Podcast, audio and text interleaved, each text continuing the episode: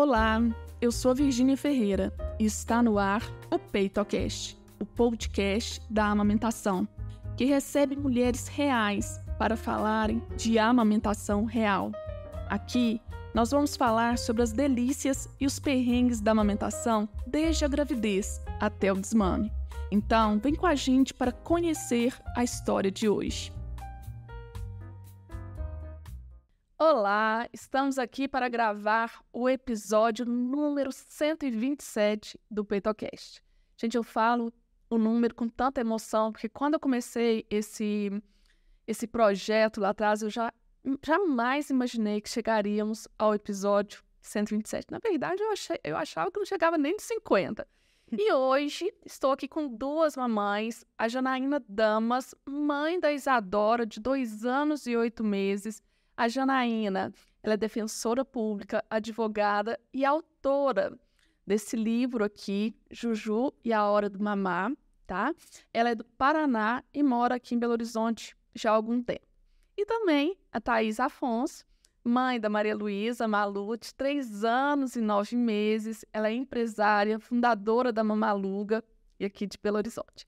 Primeiro, boa noite. Boa noite. Boa noite.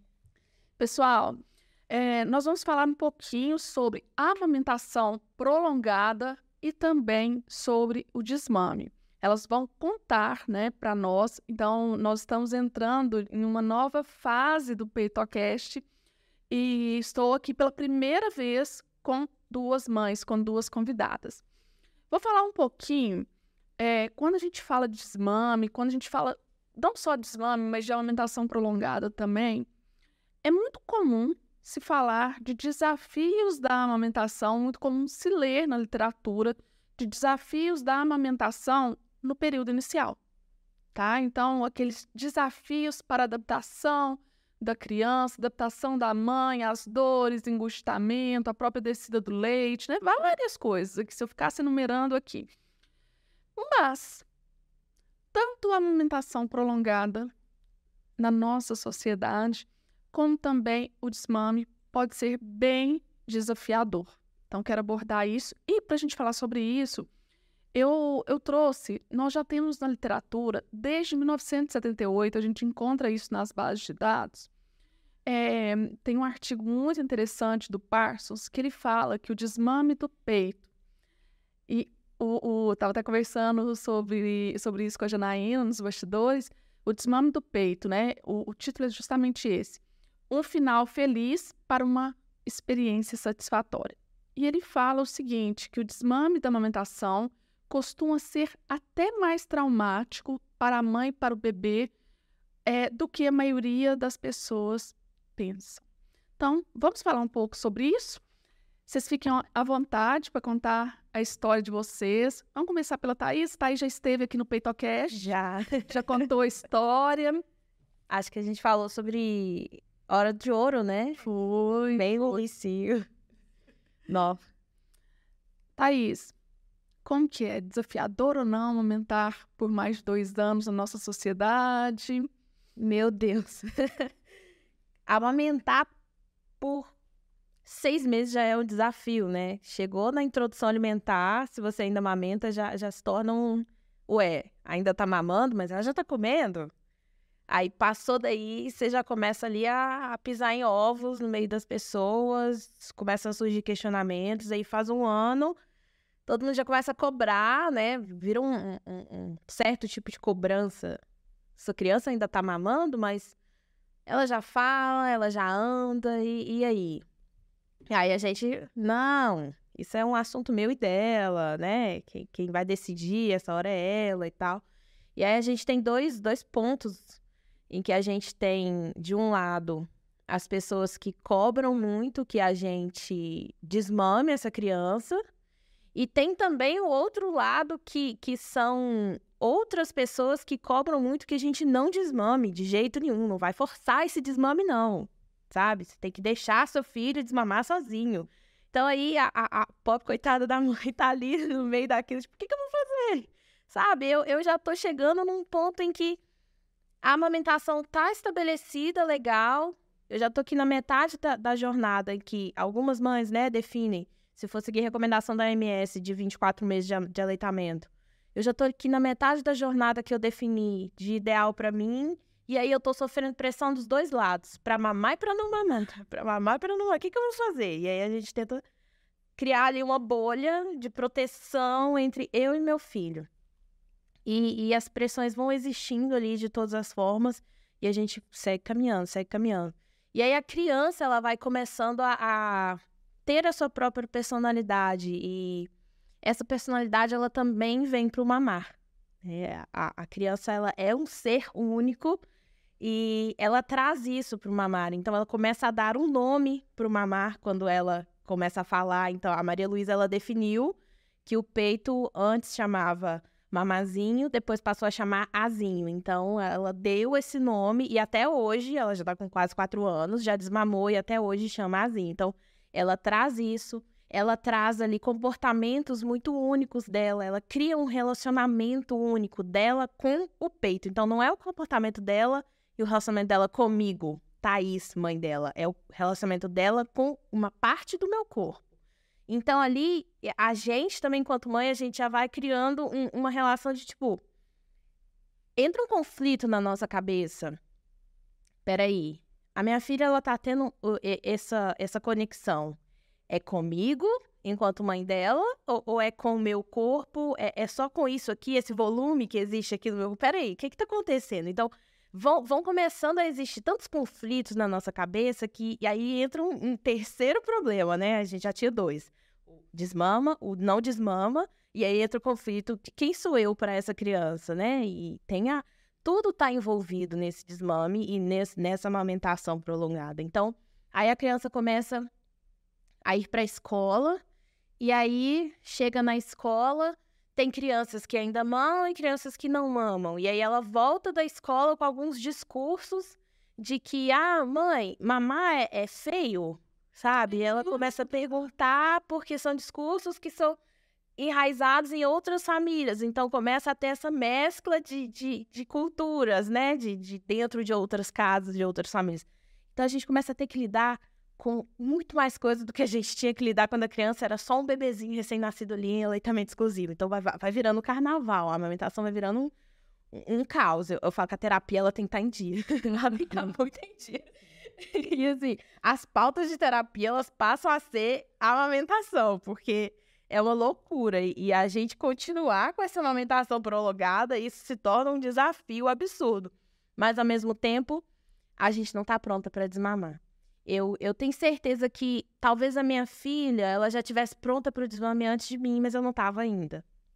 E aí o tempo todo assim, eu digo que pelo menos uma vez por dia passava pela minha cabeça: e se minha filha parasse de mamar hoje? E aí eu entrava em desespero porque eu não estava pronta. E aí eu ficava pensando: vai tomara que ela não desmame hoje, pelo amor de Deus, tomara que não. Porque ela não estava pronta de jeito nenhum. E isso ia me custar mais umas, uns dois anos de terapia se, se isso acontecesse abruptamente, sabe?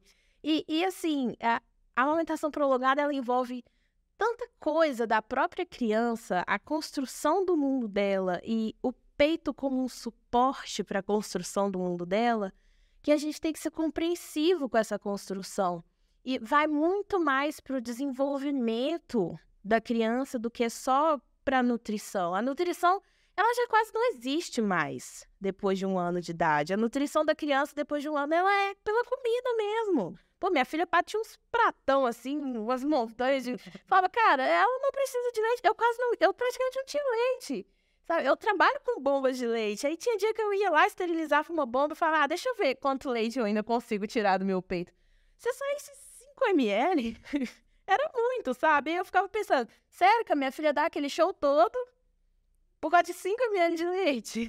E olha que Thaís teve hiperlactação. Tive hiperlactação, doei leite mais de um ano e meio, mas assim, quando eu parei de doar leite, acho que o que segurava a minha produção Sim. de leite por um tempo foi a doação. Sim, Porque depois, simplesmente não tinha mais. E, a Maria Luísa continuava ali com aquela sucção não nutritiva, porque era a questão do afeto. Para ela, o peito era o afeto e a proteção. E isso também entra na, na, na amamentação prolongada, né? O que, que é o peito para aquela criança? Deixa de ser a nutrição, passa a ser outras coisas. Segurança, afeto, conexão com a mãe tudo, passa a ser tudo menos a, a, a parte de nutrir é, com comida, com alimento, mas nutre com, com outras questões. Então, assim, amamentar prolongado é, na minha opinião, é, não, não precisa ser a opinião de outras pessoas, é a minha, exclusivamente minha. Foi muito mais desafiador do que amamentar um recém-nascido. E eu fiz esse questionamento porque tem um episódio é, que eu conto a minha história, que aconteceu em 1999, a minha história de desmame. E, infelizmente, naquela época, eu não tive a maturidade, não, não tinha terapia, não fazia terapia naquela época. E eu acabei cedendo a essas opiniões, mas por quê? Então, assim, é, 26 anos atrás, não 26, não 24 anos atrás, e não mudou, né? Mesmo a recomendação aí, passa isso na televisão, gente. Eu ouço isso no rádio. Às vezes eu tô no rádio, ouço falando aumentar, né? Eu tô falando isso porque é uma coisa que nós, profissionais de saúde, nós sabemos, mas isso é difundido. Então, outras pessoas têm acesso a essa informação também, que a recomendação da OMS e da, da do Ministério da Saúde é seis meses exclusivo, mas de forma aí com a introdução alimentar, né, de forma complementar até os dois anos ou mais. Então eu fico questionando por que, que a sociedade ainda fala isso. E você, Janaína, como que foi aí para você? Foi um pouco diferente? Pelo amor de Deus, fala que foi. Não, foi, foi, foi diferente da Thaís. Eu acho que cada experiência é muito única, né? É, tanto na, na, na, na, gestação, no parto, e aí a amamentação, a hora que você termina o parto, as pessoas falam, ah, agora foi o desafio, não, aí começa o desafio, né? Eu, como a maioria das mães, tive um, desafio muito grande para estabelecer a amamentação, porque a Isadora teve uma intercorrência no parto e, e ficou oito dias no CTI. E, e, eu, eu vou falar um pouquinho do começo da amamentação para você Ela nasceu de qual, ela, quantas semanas? Ela nasceu a termo, mas ela era pélvica. É, e nós tivemos um, um parto vaginal pélvico que estava, assim, maravilhoso, lindo. E eu tive um descolamento de placenta no período expulsivo qual a chance disso acontecer, né? Ela já tinha sido aos 3% de bebê que tinha ficado pélvica na, na, data do parto. E ainda eu tive um descolamento de placenta no período expulsivo. Porque ela, minha placenta era fúndica, enfim. E aí, quando ela saiu, ela tracionou a placenta. Enfim, graças a Deus, deu tudo certo. Ela ficou oito dias no CTI. E nesse momento, eu senti que, lógico, que já lendo antes de, dela nascer, eu já senti muita vontade de amamentar. E, e a, naquele momento, primeiro que eu não me arrependo de ter passado pelo, pelo parto todo da forma que foi, porque uma hora depois do parto eu já tinha conseguido mandar colostro para ela.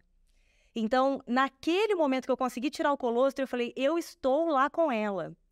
E aí a amamentação virou um objetivo muito grande porque eu sabia que eu não podia pegar ela no colo, mas ela estava sentindo que eu estava com ela. É, enfim, então, só que não foi esse só o desafio. Eu, eu consegui manter a produção ali, né, nos oito dias de, de CTI. E quando a gente saiu e chegou em casa, na, né, a gente chegou era no finalzinho da tarde, na manhã seguinte eu falei com meu marido assim, falei, já liga agora para pediatra e eu preciso de uma consultora de amamentação, não vai dar certo isso porque ela mamava tudo bem do lado esquerdo, mas quando ela estava do lado direito, ela mastigava meu peito. E aí nós fomos descobrir que ela, ela tinha um torcicolo congênito. É muito comum o torcicolo congênito em bebês pélvicos. Pois é. Ela ficou, a posição que ela ficou no, no útero, ela tinha um nódulo bem grande aqui. Então, quando ela estava deitada, apoiada no meu braço, com o nódulo apoiado, ela não conseguia abrir a boca para fazer o movimento da amamentação. Enfim, começamos a tratar uh, o torcicolo congênito e eu descobri que amamentar deitada, ela não fazia isso.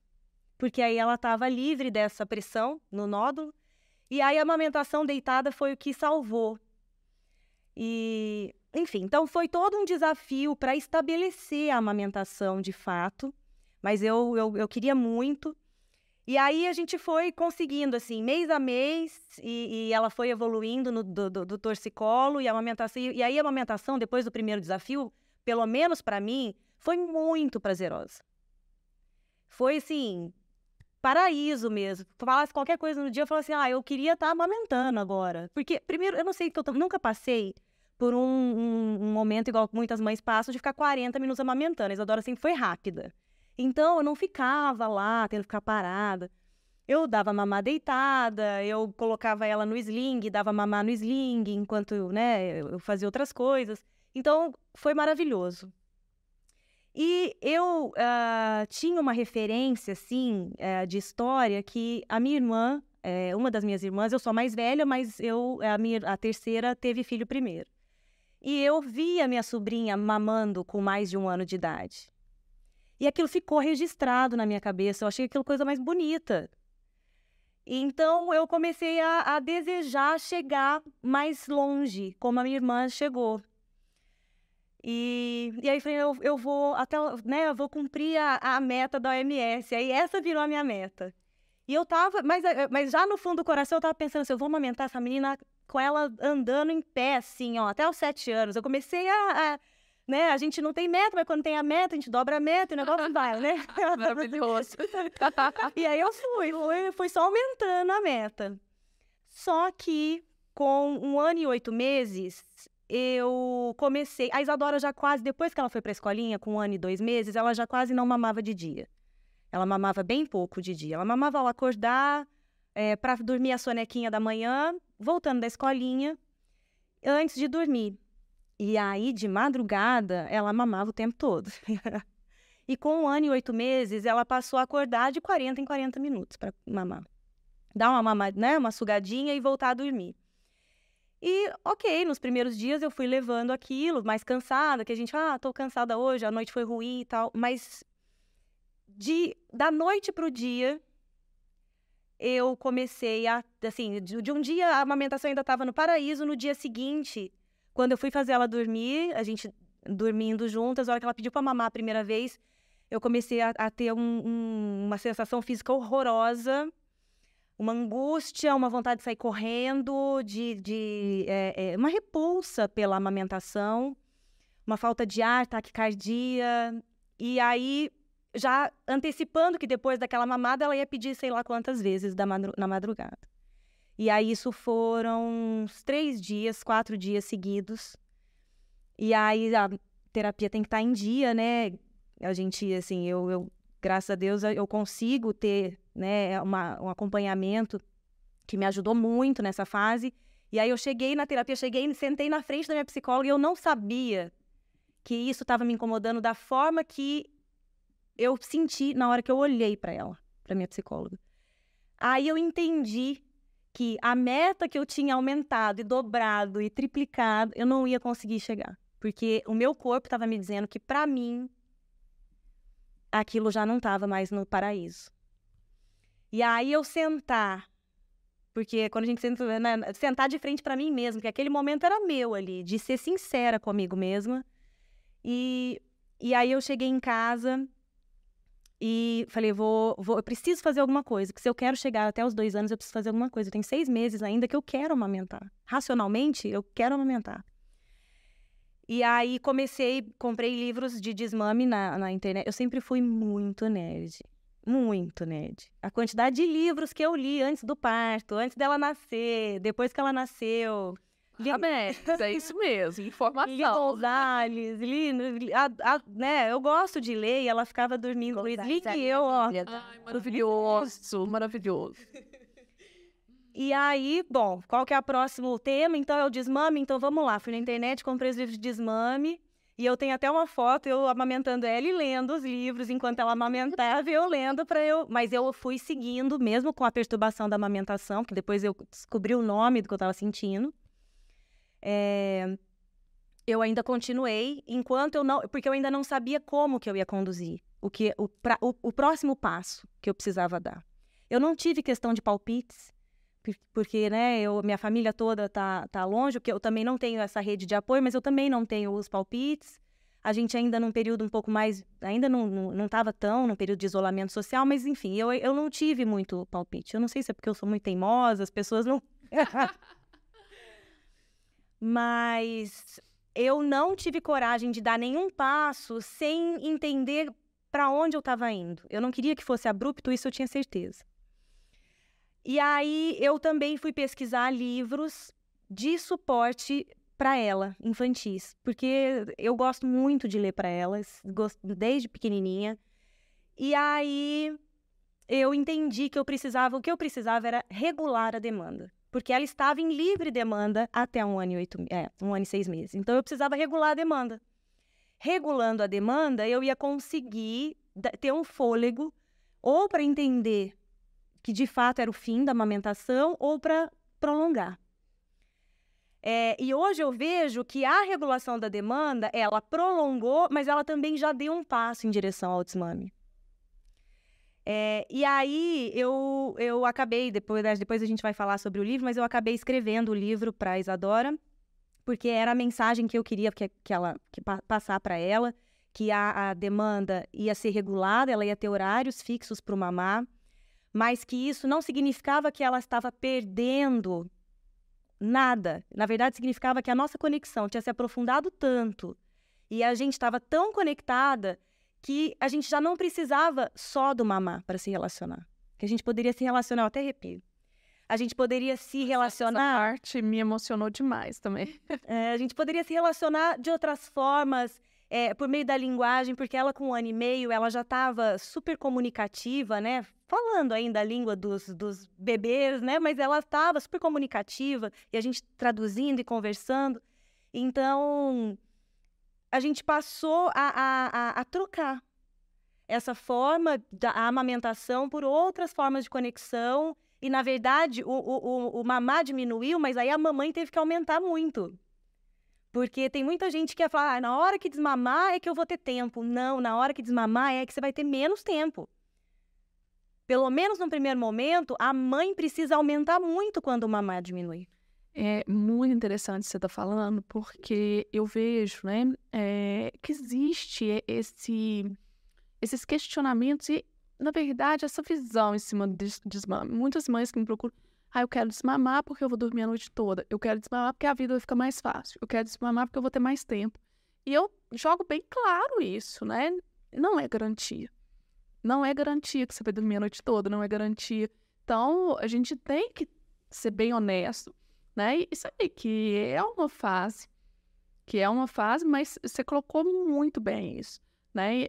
Você estava diminuindo o peito, mas ao mesmo tempo você teria, teria que estar mais próximo. E aí eu vou trazer de novo lá 1999. O que, que se falava naquela época? Não sei se fala até hoje, né, Thaís? Você que teve muito palpite, aí você me fala. Mas era questão, né? Deixa uma semana. E aí cai no que você fala. Deixa uma semana é o contrário, né, do que Janaína abordou aqui no curso, no, no livro, desculpa que abordou aqui no livro. Então, me falavam isso. Deixa a Luísa uma semana aqui comigo. Você fica lá na sua casa, vai ter sua vida normal. Você deixa uma semana que ela vai esquecer do peito. Né? Então, assim, ou seja, lá atrás as recomendações, e não sei se ainda tem. Ah, eu acho que não mudou, não. É, eu acho que não mudou, não. Era o quê? Tem ficava sem o peito ou ficava sem a mãe? Sem a mãe junto, perdia tudo. Perdia tudo. Então, olha o trauma aí. E não, gente, a, a minha filha, toda vez que eu falo, né? Tem aí o episódio que ela conta, mas toda vez que eu tô falando de amamentação, ela fala isso. Eu só não mamei mais porque você não quis. Entendeu? Foi uhum. super traumático. Ela fala isso. Até hoje, né? Até hoje. Ana, Ana é minha amiga e ela conta mesmo. Ela fala. Ela fala a história da lagartixa, né? É. eu... Então, olha aí, né? Olha que coisa mais linda. Eu fiquei super emocionada com isso aqui. Mas eu não tive nem informação, não tive apoio naquela época quê? Eu já trabalhava com. Gente, eu já trabalhava com aleitamento. Uhum. Tá? Mas todo o arsenal que a gente tinha naquela época era porque para o início, para ajudar a mãe é, com fissura, com mastite, lógico, um arsenal muito limitado no, em comparação a hoje. Uhum. É, a gente até vê assim, né, os estudos tanto que avançaram. Mas era isso, a criança ficava sem a mãe, sem o peito, sem a mãe, aí tinha isso, né, de criar ah, o, o, peito tá machucado, tá dodói. É a aversão, né? É, é a aversão.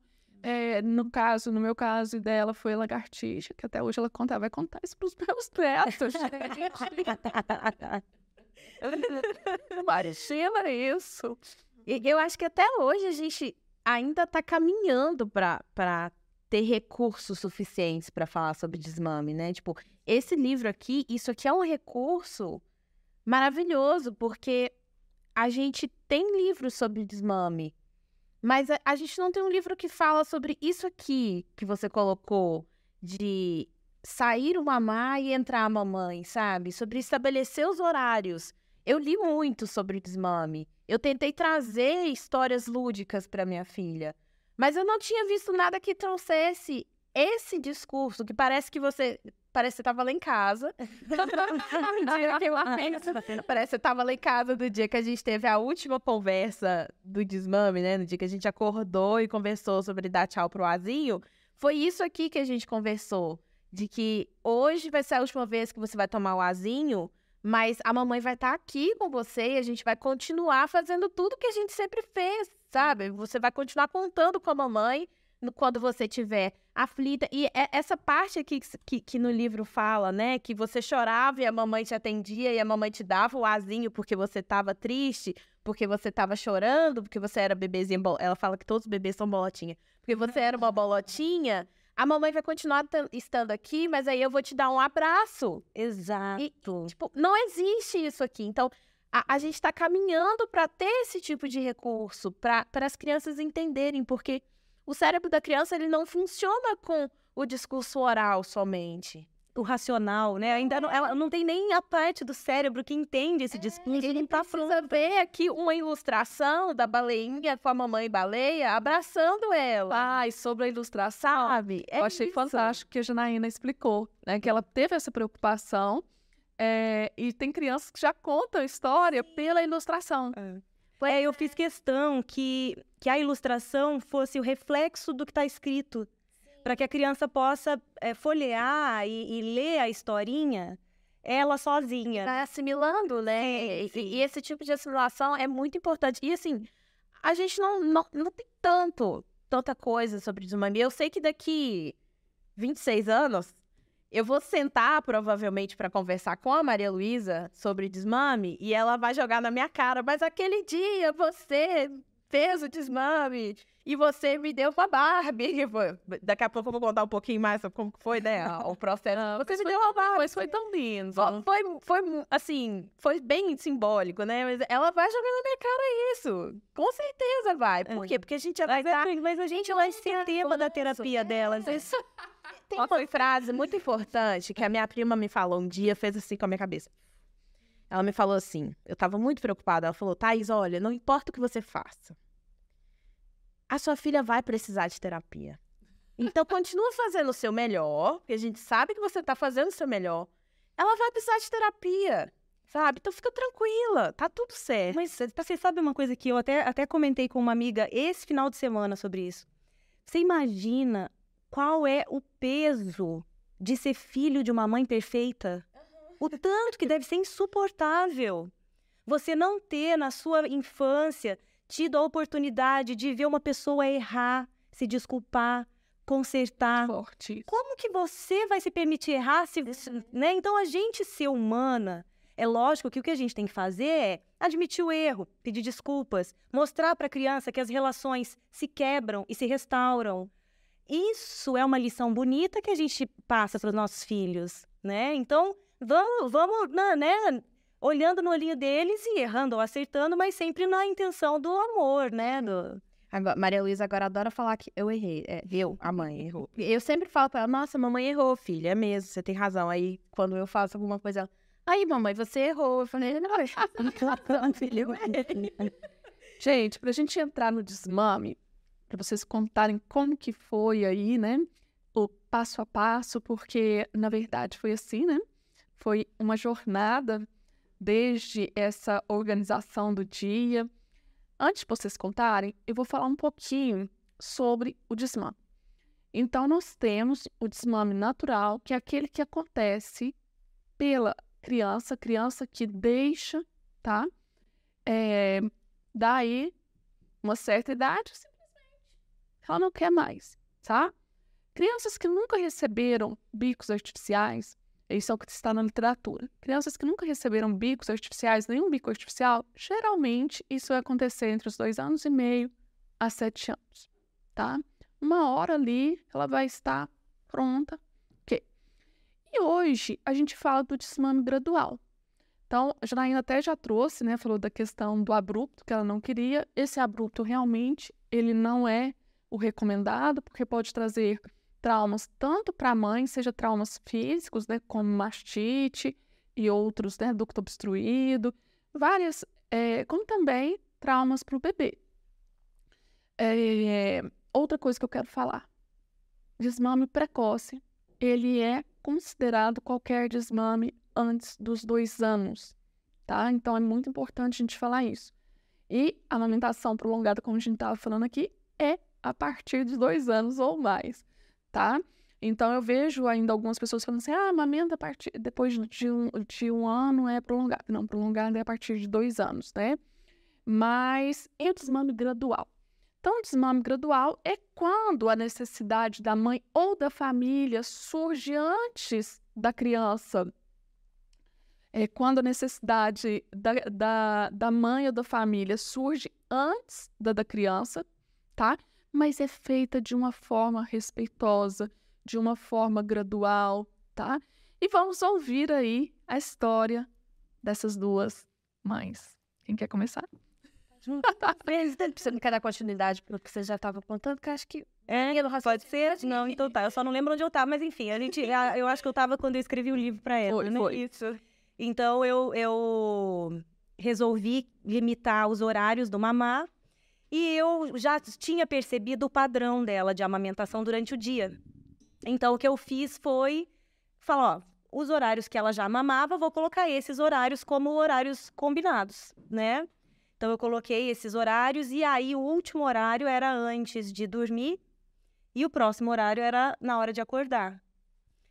E aí eu é, escrevi o livro, e aí no livro a baleinha, a, a mamãe, fala com, com, ela, né? Exatamente. Que esse livro aqui, como fixa horários, acaba que também a, ajuda a dar suporte para o desmame noturno, né? Porque o último horário do mamá é antes de dormir e o próximo é na hora que acorda. É, e aí, antes de é, é passar para ela, eu passei a história.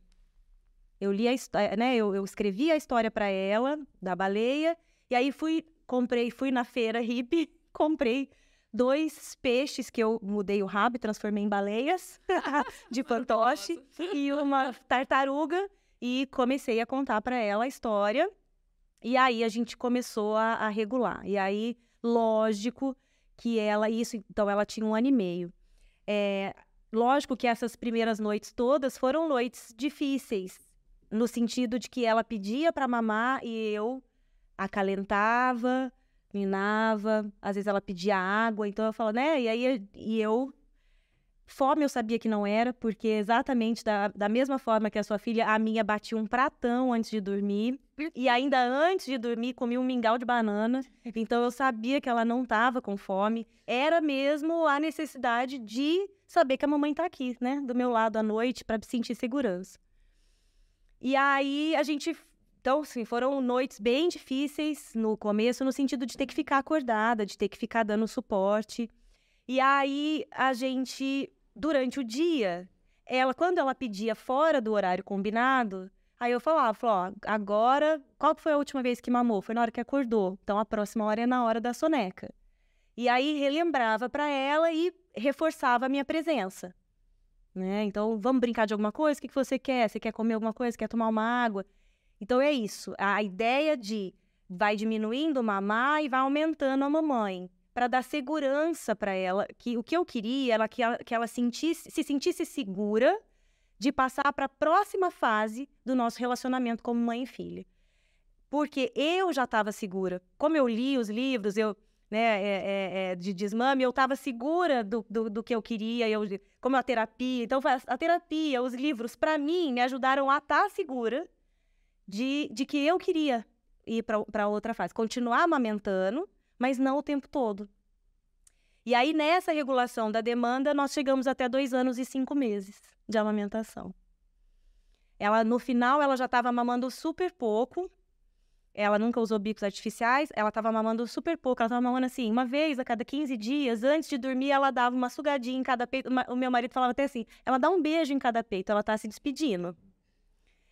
E aí, é, o livro da Juju chegou em maio.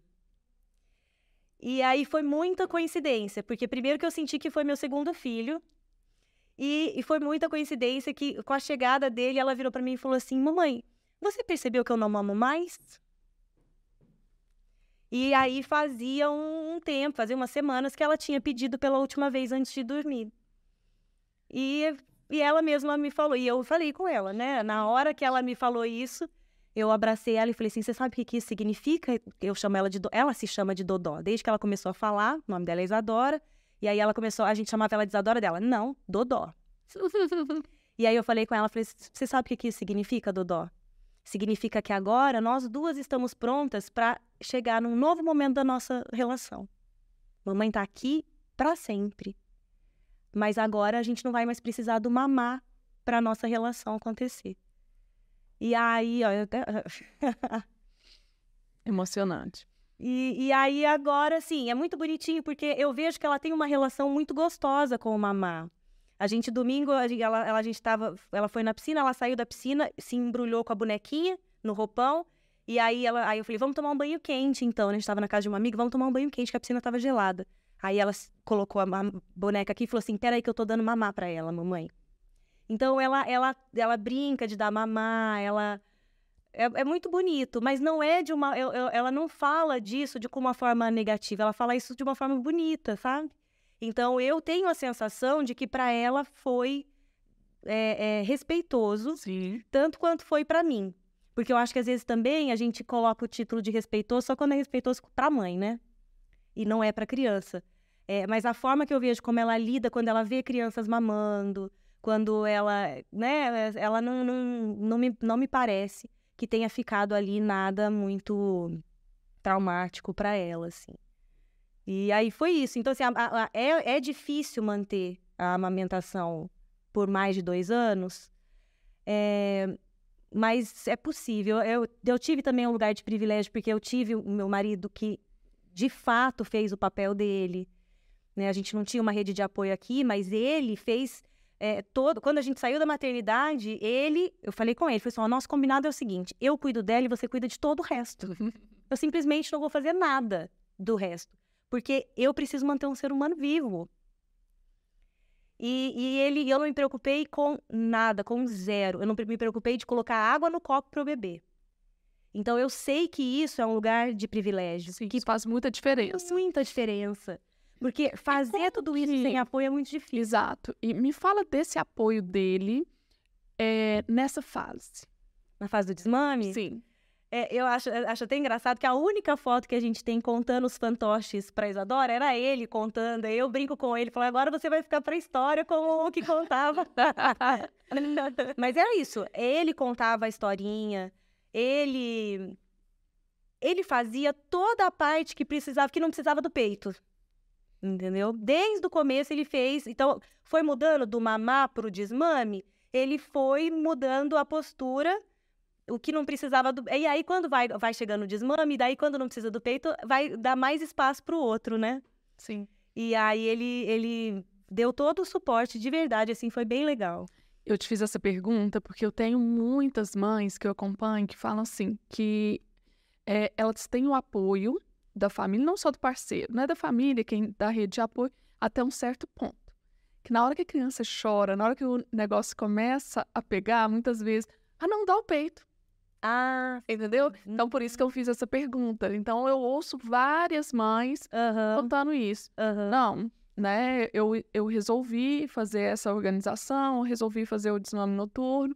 Mas na hora que a criança começa a chorar, na hora que o negócio começa a pegar, a primeira coisa que eles. Uhum. Entendi. Ah, não. Resolve rápido, vamos voltar a dormir.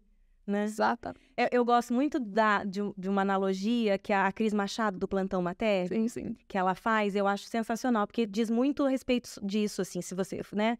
Que a amamentação é um banquinho de três pernas. Vocês já, já viram ela falando disso? Não, não. É muito maravilhoso. Aqueles banquinhos de. de ai, como chama? Mochinho. Sim. É um banquinho de três pernas. Então, ela é alimentação, ela é comunicação e ela é conforto, né? Então, quando o nenê nasce, que é o começo do livro aqui, tudo é o mamá. O mamá é a comunicação, o mamá é o conforto e o mamá é, é o, o alimento. E aí, se a gente vai conduzindo a relação com o bebê é, é, de uma forma assim, né? Não sei se eu poderia usar a palavra saudável, mas enfim, a gente vai. Naturalmente, a gente vai substituindo os pés do banquinho por outras coisas. Até um momento em que já não vai ser mais o mamá que vai segurar o nenê lá em cima. Porque a gente já está se comunicando com a criança por, pela linguagem, que a gente vai estar tá dando conforto para a criança, com, com atenção, com o colo, com, né? Que a gente vai estar tá, é, é, é, dando, o alimento já vai estar tá estabelecido, né? Na, na comida, enfim. É, aí que está a questão. Quando a, a, a mãe, à noite, fala: Olha, eu preciso, eu também preciso resolver essa situação de colocar ele para dormir sem o peito. E eu preciso do apoio de vocês para vocês não me forçarem, porque vai demorar para voltar a dormir. Sim. Né? Eu vou ter, que, vou ter que criar outras estratégias. Às vezes vou ter que ninar na bola de, de pilates, sei lá quanto tempo. Então, vocês, infelizmente, vocês vão ouvir a criança chorar, mas não, chorar também não é. Chorou, traumatizou, não é? Né? Exatamente. E é um processo, né? Não é do dia para a noite, a gente sabe disso, né? E com você, Thaís? Eu, eu, nossa, parece que você, parte do que você contou foi minha, sabe? Do que aconteceu lá em casa. Foi muito parecido, mas é, a primeira coisa que eu sempre falo quando eu vou falar do meu desmame é que eu estive numa posição muito privilegiada, né? A gente sempre precisa reconhecer isso. Primeiro, por ter conseguido levar a amamentação até onde eu levei, porque eu pude contar com várias várias questões da minha vida que me proporcionaram amamentar durante tanto tempo e não ter que fazer um desmame abrupto, né? E, e poder estar tá ali proporcionando uma livre demanda por tanto tempo. Por exemplo, a minha filha só pôde, só precisou, no caso, começar a escola aos dois anos de idade, porque até então eu estava em casa, em home office, né? A gente pôde estar juntas. Então, por mais que eu tivesse que trabalhar, eu estava em casa, eu podia amamentar, eu não precisei ser uma mãe que, que, que hoje eu tenho uma visão totalmente diferente. Por causa da, da própria mamaluga, eu tenho contato com mães que o bebê, poxa, tem quatro meses, a mãe precisa ir para o trabalho e aí ela tem que contar com a ajuda de um extrator de leite para tentar manter esse aleitamento. Então, assim, é, hoje eu tenho uma visão muito diferente sobre os privilégios de você poder manter uma, uma, primeiro, uma amamentação exclusiva até seis meses. Isso aí já é um privilégio absurdo no Brasil que a gente vive com as leis trabalhistas que a gente tem. E, e, por mais tempo ainda, aí já a gente já entra em outro patamar de privilégio. Então, eu reconheço isso. Né? Eu não precisei tirar leite para fazer estoque, eu não precisei oferecer leite de outras formas que não fosse pelo meu peito. E eu também tive o privilégio de poder fazer esse desmame gradual que durou um ano e oito meses. Então, eu comecei o desmame aos dois anos da minha filha, mas ele só foi terminar com três anos e oito meses, né? Onde a gente realmente colocou um ponto final. Então, eu tive o privilégio de ter saúde mental para fazer isso. Porque não é todo mundo que tem saúde mental. Durante um ano e oito meses, está ali naquela expectativa de desmamar a criança e. Não, não foi dessa vez. Não, não, nossa, não deu. Não. Acho que agora vai. Não, Aí, não só foi. uma coisa, voltando lá atrás. Até dois anos você não estava pronta, é isso? Isso. E depois então, a partir dos dois, anos, você já estava pronta. Falei, agora vai. Agora a gente vai começar aí a, Uhum. a, a não minar a demanda, mas assim, estabelecer uma rotina e a gente vai tirando aos poucos os momentos de amamentação, de aleitamento. Então, assim, a livre demanda da Maria Luísa, eu digo que ela durou até mais ou menos um ano e meio, porque foi quando eu fiz a, o desmame da madrugada. Eu não falo nem que foi o desmame noturno, porque ela ainda mamava para dormir, para pegar no sono à noite, né? Mas eu chamo de desmame noturno por quê? Porque eu tava surtando. A Maria Luísa era aquela criança que acordava de 40 em 40 minutos a vida inteira, desde que ela nasceu. É, então, assim, eu, eu falo que até os um ano e oito meses dela, mais ou menos, eu não sabia. Vou falar dois anos. Até os dois anos ela não sabia o que, era dormir mais de uma hora e meia na minha vida. Isso para mim foi a maior tortura que eu já vivi. Nem chega perto da dor do parto, gente. Eu pari uma criança, pariria dessas. Mas esse negócio de ficar sem dormir mais de uma hora e meia, e eu era o quê? Eu era uma jovem que chegava em casa, eu deitava nove e meia da noite, eu tava deitadinha na minha cama, com a minha cobertinha. Nem terminava a novela, eu já estava dormindo. Eu era essa pessoa. Jovem senhora. Uma jovem senhora. senhora depois. Era uma senhora, de repente eu estava ali com uma criança que só dormia depois de onze e meia da noite. E não adiantava fazer ritual do sono. Fiz de tudo, gente. Fiz de tudo, ritual do sono, óleo de lavanda. Fiz tudo, tudo. Banho de ofuro. Nada adiantava pra aquela menina dormir antes de onze e meia da noite.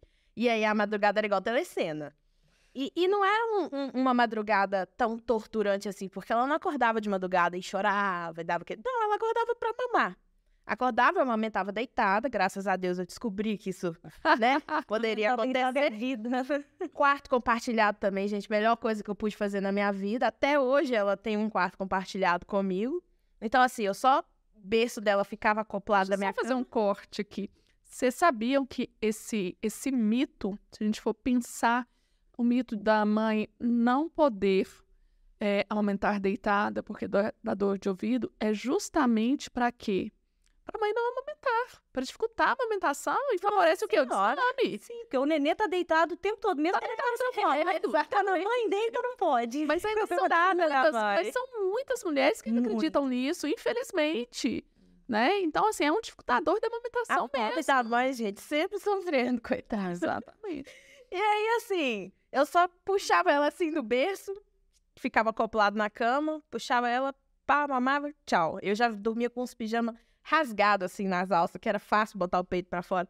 Então, assim, é, isso foi, foi bem tranquilo. Ela não esguelava de madrugada, era só pra mamar. Mas isso foi me torturando, né? Dia após dia. Primeiro mês, beleza. Segundo mês, tamo aí. Até os seis meses, tô aguentando. E sempre naquela esperança, né? Agora. A gente diminui a noite toda. Não, agora vai. Agora eu comecei o ritual do sono novo. Agora vai. Não, agora no. Não vai dormir no. Não vai nada. Não dorme. E aí, um dia eu, sem rede de apoio, de madrugada, eu tenho rede de apoio, moro na casa dos meus pais até hoje. Em breve vou me mudar, mas assim, moro lá, mas eu nunca contei com rede de apoio de madrugada, porque eu respeito a vida dos meus pais, eu respeito o fato de que eles têm que trabalhar. Eles, minha mãe levanta às 5 e meia da manhã. Pra que que eu ia envolver minha mãe na minha maternidade? Não, não faz sentido isso. Mãe solo, então eu não tinha o pai da minha filha junto pra poder dividir a madrugada. O pai da minha filha a dois mil quilômetros de distância, em outro país. A minha vontade era pegar o telefone, ligar pra ele, ficar lá no- na chamada de vir falar, aqui, ela acordou, vou ficar acordada junto comigo. Não tinha como fazer isso, né, claro. Então, assim, era eu, a Maria Luísa e o a escuridão do quarto. Então, aquilo ali já foi bagunçando a minha cabeça. E aí eu comecei a ter pensamentos horríveis de perturbação da amamentação, de, de... Na época, fui conversar com Virgínia. E, e assim, eu quero mandar minha filha longe. Quero jogar ela do outro lado do quarto. Isso não tá certo. E aí, né, fui pra psiquiatra, fui pra psicóloga e ali conversando, estou com perturbação da amamentação, preciso cuidar disso. O que, que eu posso fazer pra mudar isso? Desmamar. De madrugada. Porque se eu. Eu tinha tomado a decisão, na verdade, né, neste dia, na, na, na terapia, eu tomei a decisão de que eu ia desmamar 100%. Falei, não, tô nem aí. Ah, vamos aumentar até os quatro anos de idade. Não vou, não. Eu preciso ter vida. Isso aqui não é vida. Eu querer machucar minha filha, eu querer jogar minha filha longe, isso não é vida, não. Vou desmamar 100%, não estou nem aí. Ah, meus princípios, não, não tô nem aí. Carlos Gonzalez, não tô nem aí pro Carlos Gonzalez, ele não tá vivendo a minha vida. Ele não está aqui de madrugada comigo. Aí, decidi que eu ia desmamar 100%. E aí, naquele surto ali, foi um dia de madrugada, eu falei, e vou desmamar é agora. Eu não vou dar, eu virei pra Maria Luísa e falei, não vou dar o peito mais. Pode chorar. Deixa ela chorar. Só que aí, aquilo, aquilo eu lembro até hoje de eu olhar pra ela no berço, e ela chorando, ela tinha um ano e meio, mais ou menos. Ela chorando, e eu, na hora ali, né, veio baixou a adrenalina, veio a, a luz da sanidade mental, baixou em mim e eu pensei, peraí, eu tô tomando essa decisão. A minha filha não foi informada de nada sobre a decisão que eu tô tomando. Eu não posso agir dessa forma com ela. Se eu um dia vou tomar isso, que eu prepare ela para essa decisão. Então, peraí, peguei ela no colo, coloquei ela no peito, pedi desculpas, falei, olha, a mamãe errou com você tá? Você não precisa chorar. Calma. toma o seu peito. Mas vai ser a última vez que você vai mamar de madrugada. A partir de amanhã a gente vai começar a mudar isso. Aí ela mamou, se tranquilizou, dormiu. Aí no dia seguinte, assim que ela abriu o olho de manhã, ela veio mamar. E aí eu comecei a conversar com ela. Falei, Maria Luísa, olha, deixa eu te falar uma coisa. Hoje de madrugada não vai ter mamar. Na época ela ainda não falava, então não chamava azinho ainda. Não vai ter mamar. Você vai mamar agora. É quando você for dormir de tarde também, mas de noite vai ser a última vez que você vai mamar. E aí só vai voltar a mamar quando tiver sol. E nisso eu fui o dia inteiro rezando uma missa na cabeça da menina, o tempo todo falando: olha, de madrugada não vai ter mamar. Tem mães que falam assim: mama tudo que você quiser agora, mama tudo, mas Foi quase isso, mas fui ali inteirinho toda hora, mas não falando de uma forma agressiva, claro. Aqui eu contando parece até que eu fiz uma tortura psicológica mesmo, mas fui contando pra ela, né? Assim, tentando, sempre mostrando pra janela, apontava pra já filha, olha, quando o solzinho for embora, não vai ter mais mamar, só pra você dormir mais de madrugada não vai ter. Mamãe vai estar com você, mas não vai ter. E aí chegou a noite, falei com ela, agora a gente vai se preparar pra dormir. Você vai tomar o mamar. E aí, agora só quando o solzinho voltar. Olha lá pra janela, agora não tem sol. E aí só quando o sol voltar. Nisso, ela mamou, mamou, mamou, parecia até que ela estava entendendo. E ela realmente estava, né? A gente não pode subestimar as crianças, não, porque eles entendem o que a gente fala. muito. E aí, ela mamou muito nesse dia. E aí, ela dormiu. Nisso, ela acordou de madrugada. E eu, antes dela pegar no sono, eu reforcei com ela: se você acordar de madrugada, mamãe vai estar aqui do seu lado, eu vou te abraçar, vou ficar com você, posso até cantar se você quiser. E aí, abracei ela e deixei ela dormir lá no berço do meu lado. E aí, ela acordou de madrugada e pediu pra mamar, né? Veio, ela já vem puxando a minha roupa. E eu falei: não, agora não tem mais. Aí eu apontei pra jantar: ó, não tem sol. Eu acho que se ela escutar essa frase hoje, inclusive, vira gatinho na cabeça dela, tá? Ó, não tem sol. E aí ela olhou pra janela assim, olhou, olhou pra mim. E aí ela foi e ameaçou começar a chorar. Eu falei, não, mas a mamãe pode cantar pra você. Aí eu comecei a cantar a tal da música da Suzanita. Nossa, se eu, se eu, eu canto essa música hoje, eu enlouqueço. Porque aí ela foi chorando, chorando, e eu cantando a música da Suzanita. E aí, assim, o choro dela durou uns dois minutos, no máximo. E aí ela me abraçou, aninhou, assim, no meu colo. Ela viu que eu tava ali. E eu o tempo todo afirmando que eu estava ali, eu era presença e que ela podia ficar tranquila. E aí ela simplesmente voltou a dormir. Ela chorou um dia só, só essa madrugada. E desde então ela continuou despertando, mas todas as vezes que ela despertava de madrugada, ela vinha até mim e eu fazia ela dormir de novo abraçada. Então, assim, não foi um, um, um desmame de madrugada traumático para ela, porque tinha o reforço de: olha, não tem sol. Eu mostrava que o solzinho não tava. Aí, quando ela acordava de manhã, ela vinha para mim e eu falava: ah, agora tem sol, olha lá na janela, agora a gente pode mamar. Então, sempre reforçando de uma forma que a criança, que ela, né, pudesse entender as coisas que estavam acontecendo ao redor e que existia uma rotina dentro desse amamentar. E aí, vocês lembram que eu falei que eu estava disposta a desmamar total e eu falei, vou começar aqui no, de madrugada. Só que esse desmame da madrugada foi tão benéfico pra gente que eu não vi necessidade em continuar desmamando ela o resto do, do dia, sabe? Aliviou. Aliviou. Mas você chegou a regular os horários do- durante o dia? Também nem Eu precisou. não precisei. Mas ela mamava o tempo todo de dia? Não, já tinha. Ela, ela mesma pedia. Então, continuou essa livre demanda durante o dia, mas foi um alívio tão grande esse peso da madrugada que eu não senti mais necessidade, sim, próximos seis meses, em regular nenhum horário durante o dia. Era, era literalmente, ah, se eu tivesse no shopping ela quisesse mamar, pra mim isso não passava a ser um incômodo. Então a gente ficou ali até uns dois anos. Ou seja, você precisava de dormir. Eu precisava. A sua saúde mental precisava disso. E talvez eu não precisava nem dormir, porque ela, ela continuou despertando de madrugada menos vezes, né? Eu passei a dormir mais ou menos umas duas horas seguidas Uhum. por noite. E- mas assim, só do fato de eu não sentir que o meu corpo estava, entre mil aspas, sendo violado e usado de madrugada de uma forma que aquilo me dava um incômodo. De, nossa, este ser humano está me acordando para usar o meu corpo para o bem dele e eu aqui ficando incomodada com isso. Isso estava me trazendo um incômodo e eu reconheci isso na terapia. Que ela estava interrompendo uma coisa que eu gostava de fazer, que era dormir, para usar uma parte de mim e depois ela voltava a dormir e eu ficava acordada e eu ficava estressada. Então, só, só de isso ter saído da, da, minha rotina ali, do meu dia a dia, isso já me aliviou de uma forma que minha, minha amamentação pôde continuar.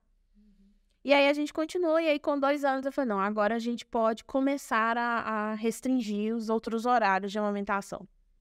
E aí, com base em muita conversa, o primeiro horário que eu restringi de amamentação foi o da, da, da soneca da tarde, porque a soneca da tarde deixou de existir. Porque ela começou a ir pra escola e ela tava indo pra escola à tarde, então ela não tava dormindo mais à tarde. E aí, nisso, foi super fácil, né, da gente não ter mais essa mamada da tarde. E depois de alguns meses, eu consegui conversar com ela e a gente não mamava mais de manhã, na hora que ela acordava. É, depois de um tempo, ficou só essa mamada da noite pra pegar no sono. Essa foi a mais difícil. Essa aí deve ter sido um ano eu conseguir tirar.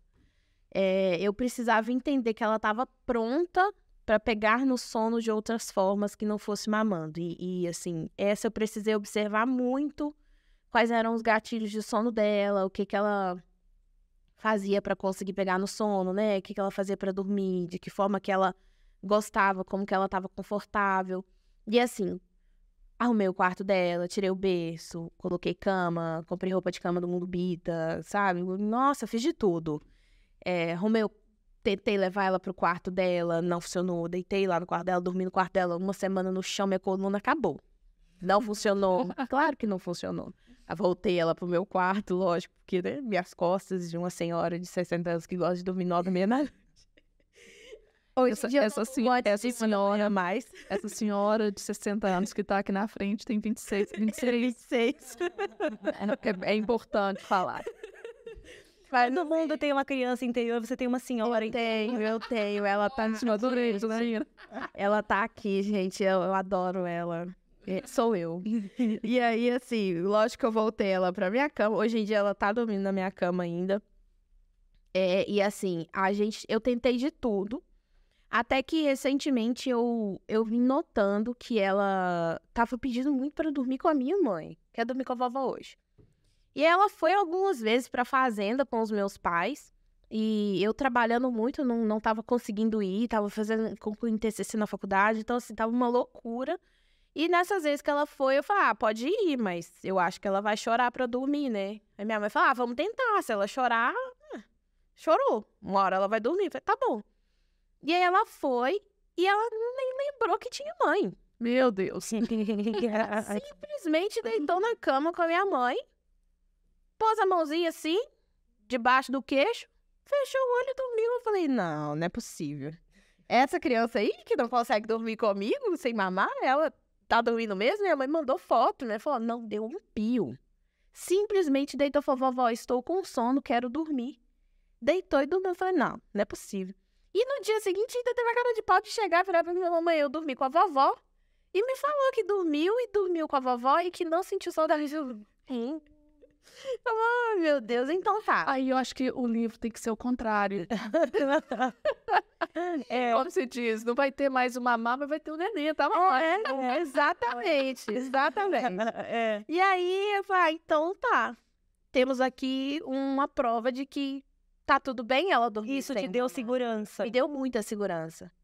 E eu acho que o que tava me impedindo de desmamar aquela parte que eu falo que eu- talvez eu não estava pronta, era mais o medo da, da minha filha sentir algum alguma falta na hora de dormir, sabe? Dela sentir algum tipo de medo e Não se algo Pronta, é, traumatizar. e aí eu vi que não, que ela conseguia, ela tinha seus próprios gatilhos de sono, que ela só não estava conseguindo colocar em prática comigo. Porque comigo ela tinha outro recurso para Ela tinha um atalho. É, A, a, o mamar era um atalho. Pra que, que ela ia fazer o caminho todo que ela tem que fazer com as outras pessoas? E aí, nisso, ela, como a gente ainda tá morando lá na casa dos meus pais, a gente não se mudou ainda, é, ela sozinha passou a pedir pra dormir alguns dias. Ah, eu quero agora, eu quero ficar aqui. Deixa eu ficar aqui só um pouquinho na cama da minha mãe. Deixa eu ficar aqui com a vovó só um pouquinho. Eu falei, pode, não tem problema. E ela, durante uma semana, foi ficando com a minha mãe. E eu, TCC da faculdade, loucura, rolando no semestre passado.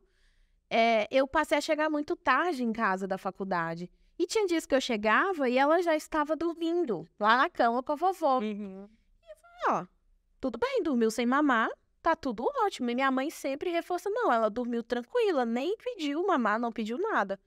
E aí eu fui observando que ela estava realmente nessa maturidade própria, pronta para dormir sozinha. E aí, é, mesmo comigo, né, teve uns dois, três dias que ela começou a, começava a mamar e eu notava que ela estava ficando muito estressada mamando. E aí eu virava para ela e falava, filha, eu acho que você não tá conseguindo pegar no sono com mamar. Vamos tentar de outra forma? E aí ela, tá. Aí ela soltava o peito, me abraçava e aí ela conseguia dormir. E de, depois de, de, de, da última vez que a gente fez isso, era num sábado. Aí ela dormiu abraçada comigo. E aí no domingo, quando a gente acordou, não, não estava nos meus planos fazer isso. Simplesmente me veio um estalo na cabeça, ela acordou. Aí eu olhei para ela e falei: "Filha, você viu que você dormiu abraçada com a mamãe hoje?" Aí ela: "É". Aí na hora me deu a ideia, eu falei: "E se a gente desse tchau pro mamá? Já que você não precisou dormir abraçada com mamá, é, tomando uma, o azinho, né? Se a gente desse tchau pro azinho, ela: "Tá bom".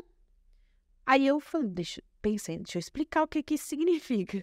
Vamos fazer as coisas pela metade. Olha, se a gente der tchau pro azinho hoje, você não vai mais tomar o azinho para dormir. Você não vai tomar ele mais em nenhum momento, nunca mais. Mas a mamãe vai continuar aqui com você. Você ainda vai poder abraçar o azinho algum dia, se você quiser abraçar, porque ela adora, até hoje, ela adora abraçar. Deixa eu abraçar o azinho. Ela vem me dar um abraço na altura do meu peito e tá feliz. Você vai poder abraçar, você vai contar com a mamãe quando você ficar triste. Quando você era bebezinha, você chorava. Mamãe dava o azinho, você ficava tranquila. Você ficava ansiosa, mamãe dava o azinho, você ficava tranquila. Aí agora não vai ter mais, mas quando você tiver esses sentimentos, você pode abraçar a mamãe, você pode ficar com a mamãe. E a mamãe vai estar aqui com você. A mamãe, a vovó, o vovô, o tio Vitor. Todo mundo vai estar aqui com você. E ela falou: tá bom. Se ela nem hesitou na hora de responder. E ela estava realmente entendendo o que era. Aí eu falei, então agora a mamãe vai deixar você tomar o azinho, o tanto que você quiser, uma vez, e aí a gente vai dar tchau, tá bom? Ela, tá bom. Aí ela foi mamou, não mamou muito, assim, no máximo cinco minutos, e ela mesma decidiu, largou o azinho, foi, olhou pro meu peito, tchau, azinho. E aí eu fui, tirei foto e tal, eu, fa eu faço, tipo, um, um, albinho de amamentação, tem várias fotos amamentando minha filha, e eu quis registrar esse momento, até mandei pra Virginia a foto. E assim, para mim me pegou de surpresa. Foi uma surpresa que eu introduzi, mas que depois eu fiquei tipo, opa, nossa, que isso que eu fiz aqui? É, realmente, ela não vai mamar mais, nunca mais, né? É isso aí, agora eu vou ter que arrumar outra criança, que eu adoro ela, né? e eu adorava amamentar, assim. Pra mim, uma das coisas mais incríveis que o meu corpo já fez, além de gestar e parir, foi a amamentação. Eu falei, ah, agora eu vou ter que arrumar outro filho. É sobre isso.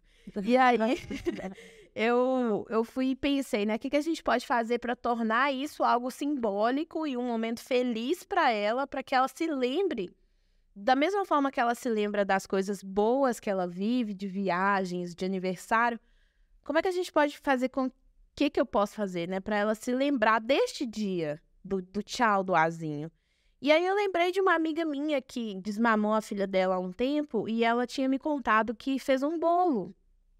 E eu falei, ah, Vamos fazer um bolo hoje? E ela falou, vamos. Você quer... Vou deixar você escolher. Você quer bolo de quê? Ela quer de chocolate com bolinhas coloridas. Aí eu fui no supermercado, comprei tudo que ela pediu. Comprei M&M's, foi comprado mais caro. Comprei M&M's, comprei todos os chique, comprei ocasião dela, comprei, comprei tudo chiquérrimo e coloquei ela para fazer o bolo. Então eu trouxe o protagonismo para ela participar, sabe? Então eu falei, agora você vai fazer o bolo do tchau do azinho. Então ela foi lá, eu deixei ela mexer a massa, deixei ela colocar ali no forno, lógico que sempre sob supervisão, claro. Mas assim, ela participou disso e aí a gente fez como se fosse uma festa mesmo para ela poder se sentir participativa desse momento, porque foi ela que tomou a decisão de que realmente estava tudo bem para ela aquela hora de dar tchau pro azinho. Então, nada melhor do que trazer esse protagonismo para ela, já que ela já está com quase quatro anos e ela entende perfeitamente as coisas que estão acontecendo. E aí eu aproveitei que tinha uma Bárbara em casa, porque eu, eu sou totalmente contra ficar comprando coisas em datas comemorativas, dia, da, dia das crianças, Natal e tal. Ela ganha presentes, mas é de outras pessoas. Eu não compro porque, primeiro, porque tudo fica muito mais caro, e segundo, porque eu acho que a criança, ela não, tem que ter essas datas pra ganhar. Então, eu compro aleatoriamente, tipo, ah, no mês de março, eu vou lá no shopping, compro um brinquedo pra ela e deixo guardado em casa até eu ver um dia que ela tá legal. Ah, vamos, vamos, vamos abrir um presente hoje. Aí a gente abre. E aí tinha uma Barbie guardada lá no armário, embalada em presente. Eu falei, aí ah, a gente vai, Papai Noel vai passar hoje também. vai fazer uma festa de verdade. Aí eu fui, aproveitei e, e, e, o Papai Noel passa lá em casa, mas aí como não tem Papai Noel fora do Natal, né, ele deixa o presente com o gato. aí eu fui, chamei ela correndo, falei, filha, vem cá, vem, o que que aconteceu? O Nini, Nini é o nome do gato o Nini tá lá na escada, acho que o Papai Noel deixou uma coisa com ele. E aí o gato tava lá com a caixa da Barbie lá perto, assim. Aí ela foi, pegou, ela ficou super feliz. Então, assim, eu trouxe uma coisa bem simbólica para esse dia, para que ela crie essas memórias positivas, não só com a amamentação, porque eu sei, tenho plena certeza que ela tem uma memória muito positiva com a amamentação, porque ela também faz igual a, a sua filha de, de pegar as bonecas para amamentar. Então, eu sei que isso ela já tem bem estabelecido, mas eu queria que ela estabelecesse bem também com o fim da amamentação, né? Que ela visse que isso é uma jornada e que não tem que ter um trauma no fim. Tem que foi um fim legal, um fim bacana e, e é isso aí, foi, foi assim. E isso é extremamente importante, né? É, porque foi construída uma história tão bonita, um relacionamento aí, né? De dois anos. Opa, Três e oito. Seis anos e oito meses. Dois e cinco. Dois e cinco, né? Então, por que não? Né? Um final memorável, um final. E que bom que hoje nós temos recursos para isso. É, meninas, teve algum perrengue, assim, um dia, um momento exclusivo que teve um perrengue, assim, nesse processo? Alguma coisa que vocês. Ah, não, deixa eu desistir aqui. Voltar atrás, não diz, mas não, eu já falei desde o começo que eu sou teimosa. de querer desistir do, do, do, do, Não, na verdade, olha só que coisa, né? Eu. Uh... Um perrengue mesmo, sabe? Assim, que você lembra, nossa, esse processo foi complicado, aquele dia que você. Você não esquece. Eu acho que. Não, porque eu ainda achava. Eu achava que ela ia mamar mais tempo. Eu achava que ela ia chegar com uns três, quatro. Né, nesse, nessa toada que a gente estava, num mamando mais de madrugada, se ela tivesse chegado aos quatro anos, para mim, eu estaria super feliz, assim. Não teria ficado porque, de fato, a, é, o que eu precisava era regular a demanda. Uhum. E, e, e, olha que interessante, duas histórias, duas necessidades diferentes. A sua era regular a demanda, a da Thaís era a questão da noite. É. Né? Então, é importante, e eu tenho certeza, vocês estão aqui né, trazendo duas histórias. Se a gente colocasse aqui 100, 500 mães, teriam necessidades diferentes. Sim. É individualidade mesmo. E é importante ser respeitado. Sim. E você, Tata, teve algum perrengue, né? Eu acho que o maior aqui. Eu, eu tentei fazer. Dela, mas eu aqui, o, o, pelo menos que foi para mim, foi esse é. dia da noite aí. Foi. Eu tentei fazer esse desmame da madrugada duas vezes. Um, quando já tava quase terminando, eu viajei. E aí a gente tava em um hotel e eu fiquei com muito medo dela acordar muito de madrugada. E eu voltei atrás, voltei a dar o peito. E aí, uns dois meses depois, eu recomecei, mas não, tava, não tinha terminado, sabe? Aí eu meio que comecei do zero. E assim, o, o pra mim, nossa, ninguém fala o tanto que o peito dói depois do desmame. Gente, pelo amor de Deus, seu doeu. Não, engraçado, mas ela tava meu doeu assim, ela tava mamando uma vez, daí dali uma semana ela mamava de novo, meu, foi regular. Ah, tá. Nossa, meu Deus, demais, gente. Meu peito doeu de um jeito. Eu falei, gente, parece que eu acabei de parir. E, e, não, não que eu tenha tido problema na minha, no, na minha amamentação, né, no aleitamento, de, no pós-parto. Quase não tive, praticamente não, foi só sensibilidade mesmo. Mas assim, nossa, meu peito começou a encher. Eu falei, gente, mas eu nem tenho essa produção de leite toda. O que está vendo neste corpo? Né? Bugou. Meu, meu corpo bugou. Meu, meu corpo estava implorando para amamentar Dá mais uma criança pra amamentar, pelo amor de Deus. e aí meu peito doeu demais. Eu tive que fazer compressa fria com a fraldinha, né? Que eu ponho no congelador. Assim, demorou umas duas, três semanas pra realmente parar esse incômodo. Esse pra mim foi o, o perrenguezinho do. Engraçado, eu não tive, acho que o corpo, o corpo foi regulando mesmo conforme a demanda dela, que já estava sendo pouca, e foi. E, e assim, o pior para mim foi eu me segurando. Não posso tirar o leite daqui, porque se eu tirar, Vai Aí, estimular a produção. é. Eu tenho que sinalizar para este corpo. E sabe que uma coisa doida? Porque como ela ficava várias semanas sem mamar e ela pedia, eu ficava pensando assim, não vai sair nada, não é possível. o, o corpo adapta, assim, ele- ele- a, a demanda agora uma vez por mês, tá bom, uma vez por mês vai ter. É engraçado daqui isso. menos Olha, a gente sabe. nosso corpo é uma coisa muito sensacional. Nosso corpo é incrível, não tem Hum. condições. Fantástico, né? Meninas, para finalizar, gostaria que vocês deixassem uma mensagem aí. O que, que a história de vocês, assim, ensinou para vocês, para vocês deixarem de mensagem para as mulheres que estão nessa jornada de amamentação prolongada, de desmame. Eu, eu, eu gostaria muito que, que, que as pessoas tomassem cuidado com o fim da mesma forma que a gente toma cuidado com o começo. Que a gente pudesse se dedicar no fim da mesma forma que a gente se dedica no começo. E da mesma forma que no começo, muitas vezes, a gente pede ajuda e chama uma consultora, que no final, se, se, se você está perdido e não sabe o que fazer, chama uma consultora. É, eu acho que é se o fim é bem cuidado, é, é- é- faz jus, sabe? Isso honra toda a história que, que, que aconteceu até ali. E, e aí, só fazendo um merchan, né? Se precisar de ajuda, né? Para a criança entender esse momento, entender que o mamá diminui, mas a mãe não, não vai sair, né? Não vai diminuir, porque essa, essa relação só aumenta. Para a criança se sentir segura e a mãe também se sentir segura de que essa fase, quando ela termina, ela dá início a outra fase, né? Então, é, é isso. Maravilhoso. Nossa, é. Eu acho que. Não, não, não falando só sobre a minha história, mas. Eu cheguei a comentar um, um tempo atrás aqui, né, na nossa conversa, mas. Eu tenho contato com muitos desmames, todos os dias, todos os meses, por, por causa da mamaluga. Acho que eu tenho mais contato com desmames do que com histórias de sucesso na amamentação, e, e nem todos os desmames são felizes, né? São, são desmames que acontecem em situações eh, precoces. E é muito legal quando a gente pode chegar até um- uma amamentação prolongada.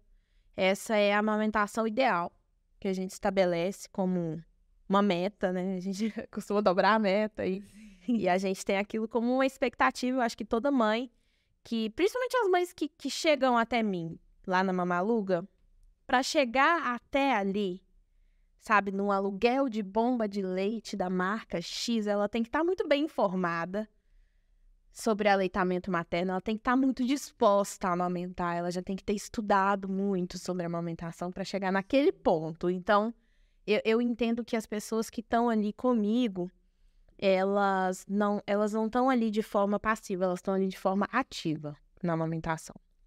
Então, eu sempre preciso prestar um acolhimento muito diferente quando eu recebo uma mensagem: ah, eu não vou renovar o meu aluguel porque infelizmente não deu certo a amamentação e vou ter que dar fórmula pro meu bebê. Isso dói muito em mim, porque eu sei que são, são, são histórias de, de mães que estão com consultoras de amamentação, que estão batalhando por isso. E o desmame, ele acontece. Ele vai acontecer. Ele vai acontecer. Independente da idade do bebê. Ou independente da idade da criança. Vai acontecer com dias, com meses ou com anos, né? Que são os casos das nossas filhas. É, E assim, ele, ele tem que ser levado de uma forma muito gentil, principalmente pela mãe. Porque toda a história de amamentação que a gente vive é uma história de amamentação possível. Porque a gente tem histórias de amamentação ideal e a gente tem histórias de amamentação possível. A minha história de amamentação foi uma história de amamentação possível dentro da minha realidade.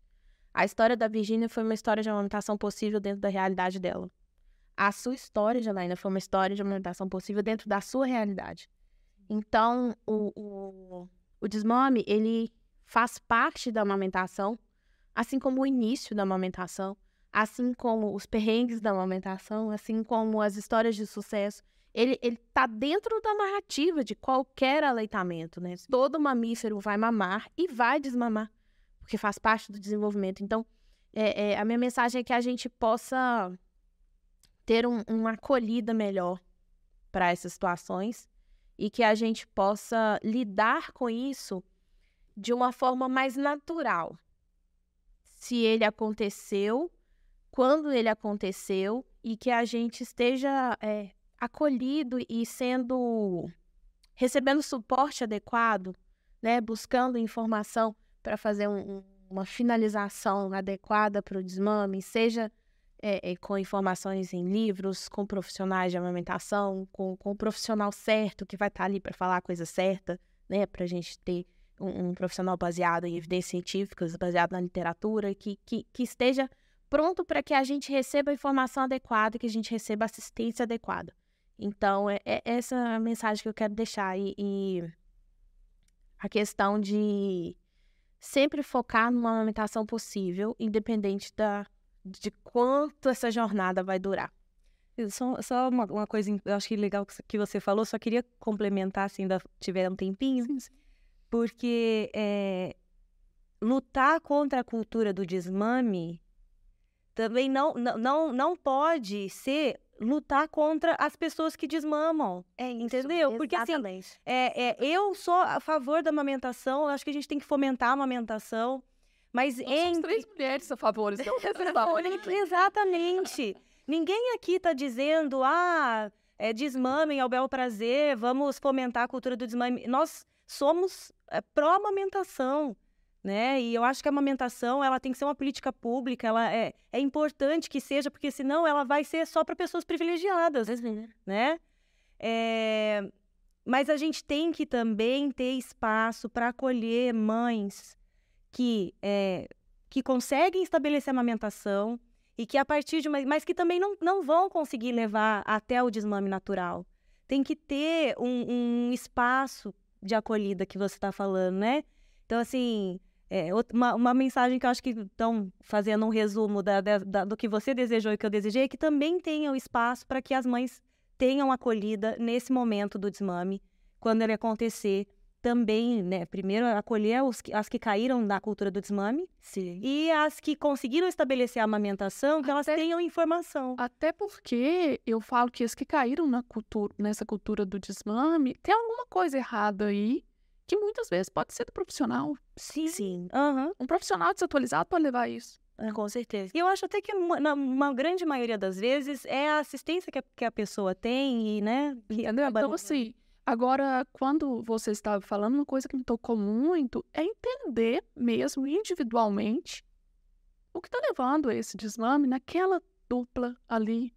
Ser sensível. Então, quando a Thaís tá, traz essa questão da acolhida, eu acho que é entender, e eu faço esse convite a todos os profissionais, tá? Não só consultoras de alimentação, mas profissionais de saúde. Eu falo isso muito.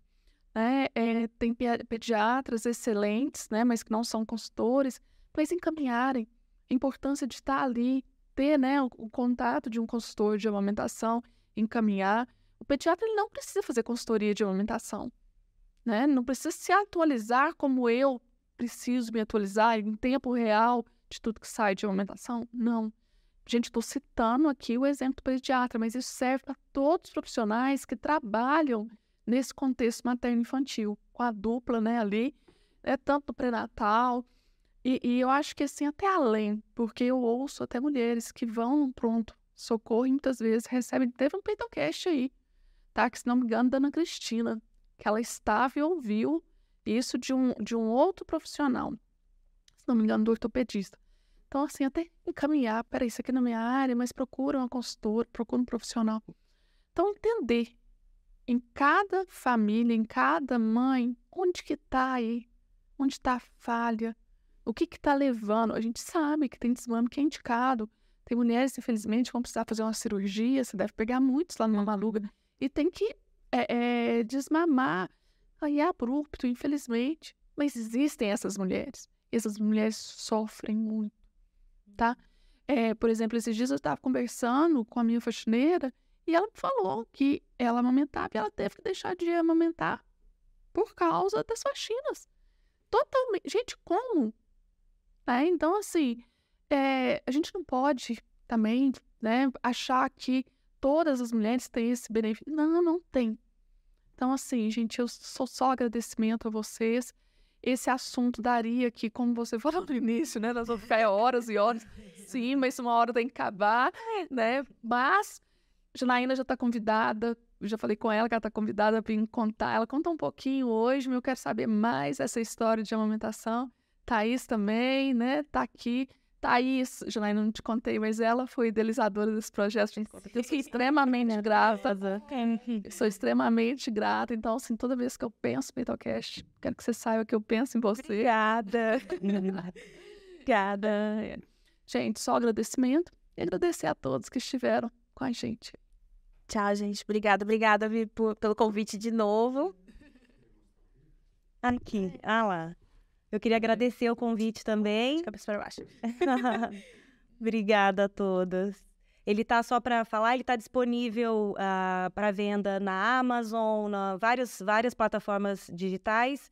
Tem o, o Instagram, que é o arroba Juju e a Hora do Mamá, e lá eu organizei todos os links. Se a pessoa quiser comprar pela internet, pode. Nós estou à disposição. Ótimo. Fala o, o, o arroba do Mamaluga também. Mamaluga BH, para quem precisar de extratores de leite para volta ao trabalho, para bebês que precisam de leite para N fatores, a gente tem um acolhimento para todas as situações, podem contar com a gente. E é isso, né? Eu, você já sabe, né? Lá no Instagram, Virginia Ferreira Saúde. Tchau, gente. Obrigada, obrigada, Tchau, tchau. Convida, Gigi. Obrigada por ouvir até aqui. Para se aprofundar mais nos assuntos ligados à amamentação, acesse o nosso perfil no Instagram, arroba Virginia Ferreira Saúde. Um beijo e até o próximo episódio.